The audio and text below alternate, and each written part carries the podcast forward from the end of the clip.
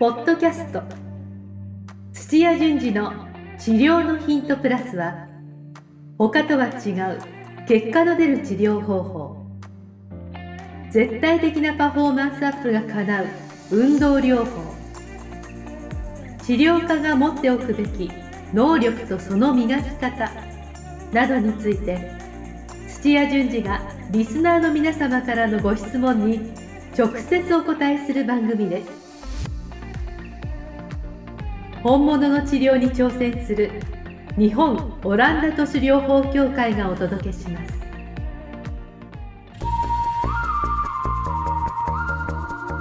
皆さんこんにちは。梅島茂です。土屋順次の治療のヒントプラス。先生本日もよろしくお願いします。はい、お願いします。はい。今日もですね質問をいただいております。はい。質問の内容はスポーツの応急処置って何をするの？という質問をいただいてますので先生、はい後ほどお願いいたしますいします。はいえー、QR コードに関してなんですけどもおお、はいは。はい QR コード。いいきなりですけれども、はあのちょっと僕の知り合いにい。はあのーお店を、えーまさに治療院をい。はやってる知り合いがいるんですよ。い。へえ。で僕マーケティングちょっと興味ありますから、はなんかどういうふうに集客してるのみたいな、はいそういう話をしてたら、い。は QR コードっていう言葉が出てきたんですよ向こうから。い。はい。ええどういうことみたいな、はいなんかいろいろ話を聞いたらですねはなんかお店のい。はい。はい。看板え自動ドア。によくあのシートであの貼ってあるじゃないですかお店の情報とかああ、あの、診療時間とか。あそうですそうです、はいはいそうですでそこにそのあの知り合いのオーナーはは QR コードを貼っつけてあるみたいなんですよあ。な、何をそれで、こう。すホームページですか、そうすると。あそうそれそうなんですよホームページには飛ばすみたいでい。えでいろえ。いろ話を聞いたらですねやっぱあの通りすがりの人が結構チャンスがあるみたいではでなんかいっぱいあって店をお店を見てあ気になるんだけどなんかちょっと声かけづらいなとかそういう方が結構いるみたいででもチャンスを逃してるみたいなんですよそれってい。はい。でもそこに QR コードが設置したおかげで結構それをパシャパシャっと取って後からじっくりホームページを見てうん。お問い合わせされる方っていうのもなんか結構いるっていうような。なんか昔だと自由にお取りくださいっていうチラシとか、まあ、うん。置いてある店もありますけど、うんうん。まあまあ、それもなんか寄ってってこうやって開けるみたいな、はいあこの人チラシが欲しいんだみたいな見られちゃったりとかすると嫌嫌な人もいるでしょうからね。そうそうなんですよ。はい。あの人によっては。はい。なのでなんか QR コード設置したら、はい。あちょっとお問い合わせ増えたよみたいなこと言ってたんで、へー。あこれいい情報だなと思ってなんか皆さんに、あお伝えしたいな多分あの聞いてる方もお店やってる方は多いと思うんで。はい。QR コードって結構簡単に作れるんですか、あ QR コードかめちゃめちゃ簡単ですよ。無無料で無料で。作れますんで。わかりまし ぜひちょっとあのやっていただければとたは思います。いはい。はい。まあそんなちょっと前振りでした。はい。じゃあ質問に行きたいと思います。はい。えー今日はですね、はいえー千葉県のえトレーナー志望の専門学校生えからいただきました。ねはい。はいじゃあ質問を読みます。えーはじめまして土屋先生。はいいつも電車移動中に聞いています。えー自分は専門学校1年生で将来いつか自分も土屋先生のようにプロのチプロプロのチームや選手をサポートできるようになりたいとああ思います。いいですねありがとうございますはい。えーはじめまして梅島さん、ありがとうございます、えーい。いつも関係のない前振りからの 本編へのつなぎ方、面白く聞かせてもらっています。今日じゃないですか QR コードと今日の話がつながらないみたいな そうですね。これからもこんな感じでいきたいと思います。はいあえて、はい。えー、意表をつく前振り期待しています。ありがとうございます。頑張ります。はい。えーさて、この4月から、えー学校が始まったばかりですが、幸運なことに学校の紹介を通して、サッカーのジュニアユースのチームでトレーナーのアシスタントをして勉強させてもらうことになりました。おめでとうございます。はい、そこで質問なんですがトレーナーの応急処置について具体的にどんな仕事内容があるのでしょうか？はい。スポーツ種目によっても違うと思いますがイメージとしては？傷の処置をして傷口を保護するとか捻挫や骨折を固定するとかしか想像ができていません。あはい、ぜひいろいろと教えてください。よろしくお願いいたします。ということで、はい今日はスポーツの応急処置、まあ、試合中とかそういう時に、あのまあ怪我をすることがあると思うんですけれども、はいえーその治し方ですかね。うん。どういうふうにするの？っていう。はいはい。この辺どうですか先生？えっと結構ご経験あると思うんですけどまさに。チームにつく場合と大会のなんか運営で、はい。でテントを出して、うん。あの応急処置のあの、テントの仕事とっていくつかあるんですけあどあはい。基本的には、はい。まあそこにお医者さんが待機してるわけじゃないので、うん。その橋渡しだったりとか、うん。実際にそこに行くまでにうん傷口がひひどくならないように傷がひどくならないように、うんあの前処理をしとくみたいな考えです。ああなるほどね。で言うと、はいちょっと前になりますけども、はいえっと長野の、はいうんプロチームで、えっと松本山雅あありましたね。はいはのところで、い。うん。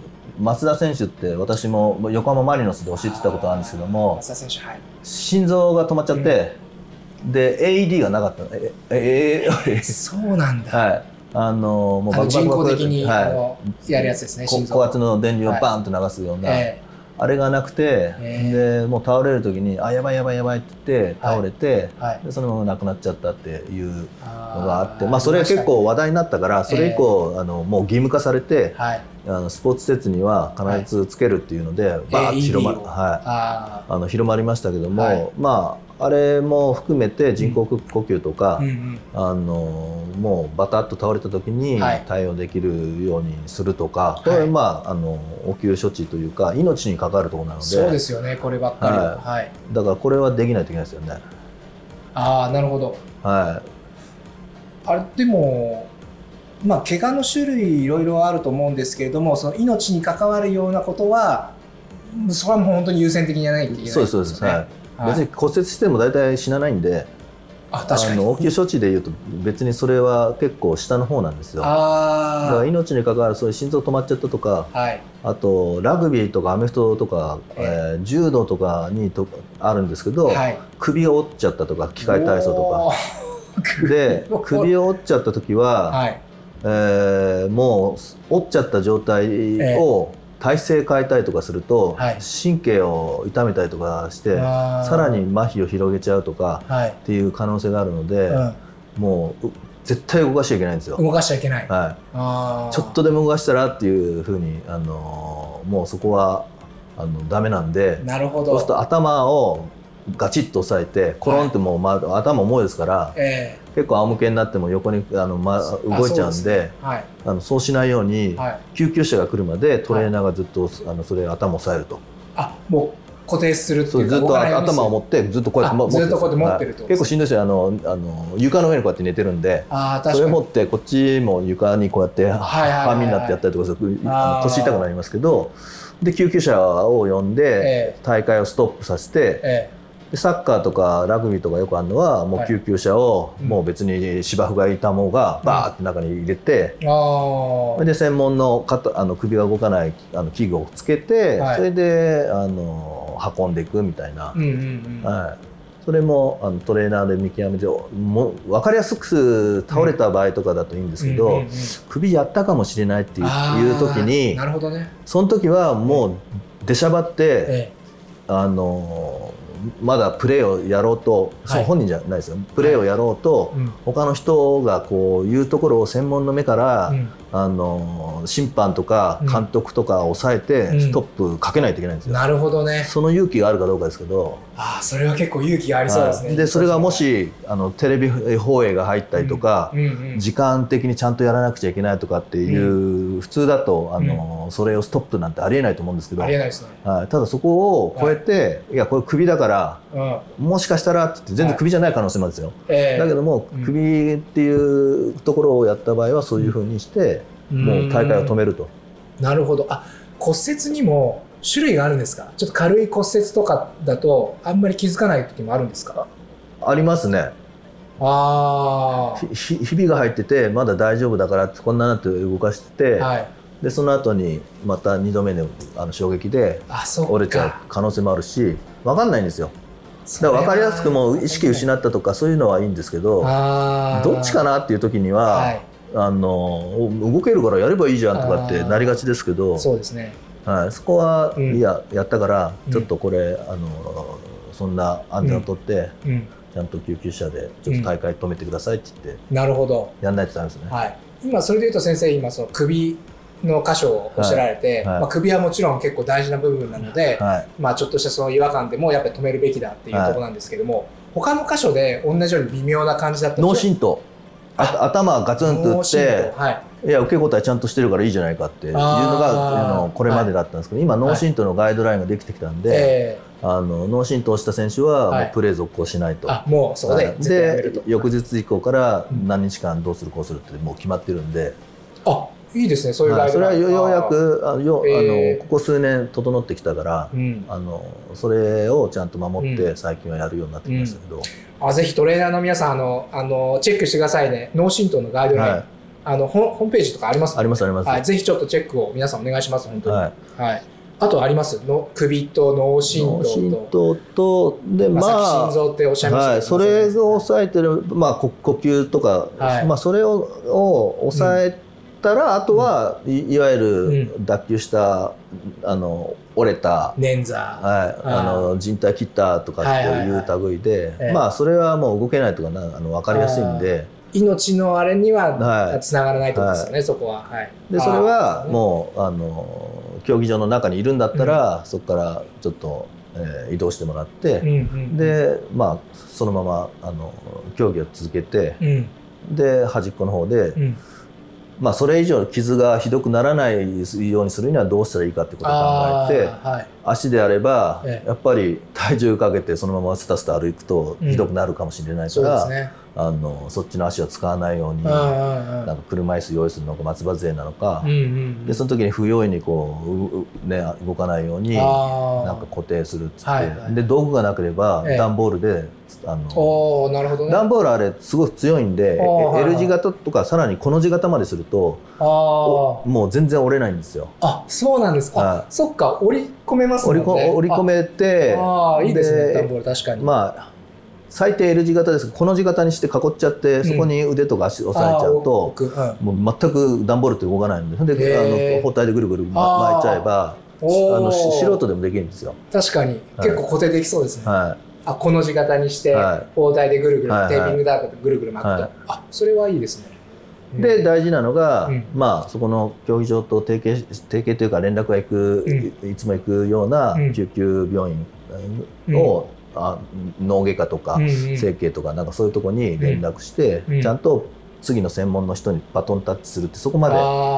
ね。そそれがもう試合が終わったから僕帰りますじゃなくてそれは残って、うんうん。でそこをちゃんと見届けるっていうところまで、うん。あのち自分のチームのメンバーじゃなくても、うん。ない場合でもそうやっうん。て最後までバトンタッチするという、へえあじゃあそういった病院なんかもあらかじめ調べといた方が調べ時間たの置いた方がじゃなくて調べないとダメですよ。あ調べないとダメ。試合試合会場ごとにあもしもあった時にリスト化しとくんですよ。合宿行った時にその、はい、あの合宿先であの内科系とか外科系とかどこ行くとかっていうのを、えあの全部調べておいて。えなるほど、はい、場合によっては見に行くと。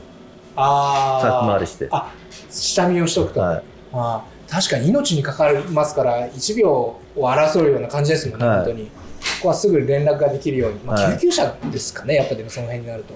いや救急車で行くとはい。たらい回しにされる可能性があるんで、あそうなんですか。先に救急車来たら知らないあの隊員もいるんではい。どこどこ病院の誰々先生にあのやってくださいとかっていうぐらいもう先回りしてもう滞在期間も全部分かってんだったら、ああでもうあのお医者さんの方も、はい。あの名名刺持って挨拶ししに行ってえ大会中よろしくお願いしますぐらいな感じにししとくといいですけどね。え確かにそこまでやっといた方がいいですよね、はい本当に選手の命に関わることですから。で結構ここだけの話なんですけど、はい。えっと、数年前に、ええ。ー千葉のボンズ千原のチームってようついてて、はい。で関東リーグ関東一部ではい。全国に上がりたいって言ってやってて、その全国に上がるチャンピオンズシップっていうのが、うん、えっと、3日間連続で試合やると、うわ結構激しいですね、はい、でそれを鹿島でやるって言ってて、うん。うんで日程も決まってて、うん。で今の話のように、うん。うんあのなんかあのお腹が痛くなったら内科はここだな整形はここだなとかっていうリストを作ってて、で私知り合いのお医者さんが、うん。鹿島アントラーズのククリニックで、まあ、チームドクターとクリニックで勤めてるんで、今度行くんでもし何かあったらお願いしますって言ったら「うんえ何があるの?」みたいな、はい。あのだから本当は大会の運営者が、はい。そこの茨城県の,、うん。あのサッカー協会地域協会が先手打って、はい。大会運営の時に何かあったらこうやるよっていうのをはい。あの手配しとかないといけないんですけど、うんうん。してなかったからしてないことが結構あると思うんで、ありそうですねそれうんはい。そしたら鹿島の方が動いてくれて、もし何かあった時にはアントラーズのとこあの使ってください。内科の時はあのあそうですか。もう何かあった時にはもう向こうもリストがあるから、あの地域のあのメディカルのネットワークがあるんで、って言って、あのバーッと一斉にあの連絡がいく回りましたけど。あやっぱ準備は大切ですね準備は大切というか他のチームはそれやってなかったから、私がそれ動いたらそうやってバーって動き出したんで、あそうですか。ああなるほどね、はい。そういうことが先生がいたからってことですね、まあ、確かにそうだなそれも。あー。あ結構その辺のじゃあ準備、まあ、関東一部ですよね。関東一部です。それで全国に上がるような大会ですらそんな感じの場合もあるのでだからまあ今つくジュニアユースのチームとかも、えまあ多分あの、まあ知れてると思うから、ええ。そうやって前もって準備されるだけでも、うんすごいトレーだなトレーナーだなと思われなるほると思いますど。あそうかそうか。トレーナーとしての価値も上がるみたいな、はい。あいいですね。へー。まあ、あとはもちろん小学生でもプロの選手でも命は価値は一緒ですからね。ね。そういった意味ではもちろんそれはしっかりやらなきゃいけないっていうのはあると思います。ので、はい。はい、そんな感じかな。ああでも、はすごい貴重な話ありがとうございます、うん、まずはじゃあ命に関わることはもう本当に優先して、はもう止めると。とにかく試合を止めると、はい。で動かさないっていうのがそうですね。その次のポイントですよね、ですぐあの準備したその、えー病院に連絡して、はい。まあ、来てもらうと。まあそれまでは動かさないようにずっと固定をしていると。いったところが一番大事なところですよね。あとはもうスポーツ種目ごとのちょっと特徴が、み水競技だとうん。溺れてるのってなんか、うん。あのずっと監視してないと分かんないんで、えとかラグビーとかもずっと試合見てないとぶつかり具合が分かんないとかっていうのがあるから注意しないといけないとかっていうーっていう。そのあのなんかことが起きてからの話だったんですけどことが起こる前にあー。注意することっていうそういう感じのがありますけど、あーなるほどね。はい。あ確かにお怒らなければいいですからね、確かに、あはい。それすごい大事じゃないですか。海岸とかでライフセーバーがずっと監視してるのははい、溺れるのは特にそうなんですけども、うん、あのバシャバシャバシャって言って派手じゃないんですよ。沈んでっちゃうんでああ気がつかないんですよ。なるほこれ YouTube で水の溺れみたいなので検索すると分かるんですけども、ええ。もう真横にいてもう、はい。あのこの子遊んでるんだなとかっていう感じで溺れてるケースがあるんですよ、はいはいはい。はあい、だからよく見てないといけないしあで衝突があるよううんなアメフトラグビーの場合はなんかバーンって当たり方がおかしいってちゃんと見てないーと、そっかじゃあトレーナーは試合中そういう目線でいつも見てなきゃいけないってことですね、は目を凝らして、はい。この子大丈夫かな怪我してるかなとかっていう、い、ああでもそれが陸上とかなんか違うやつだと別にそんな見てなくてもあるいはそこで怪我するのってなんか人体をなんとかとかって命に関わるのは少ないから、うんうん。あのまあ、そこまで配慮しなくてもいいかもしれないですね。なるほど。ああ、わかりました。ありがとうございます。あの素人の僕でも、なんかちょっとイメージがつきましたんで、もし何かあった場合には、僕もそういうふうに対応したいと思います。はい。えっと、今日もしですね、あの内容を聞いていただいて、あ、なんかいいなと思いましたら。このあのチャンネル登録とですね、あのいいねボタンなんかを押していただけると大変嬉しいです。はい、はい、であと周りの方ですねあの、まあ、治療院に勤めている方とか、えー周りの知り合いの方ですねなんか進めていただけると嬉しいですはいはい、じゃあ先生本日もためになるお話ありがとうございました、はい、ありがとうございました。今日のポッドキャストはいかがでしたか？番組では土屋順次への質問を受け付けております。ウェブ検索で「オランダ都市 DMT」と入力し結果に出てくるオフィシャルサイトにアクセス。ポッドキャストのバナーから質問項目をご入力くださいまたオフィシャルサイトでは無料メルマガも配信中です。ぜひ遊びに来てくださいね。それではまたお耳にかかりましょう。ごきげんよう。さようなら。この番組は提供日本オランダ都市療法協会ナレーションボイスアップマスターコーチ春でお送りしました。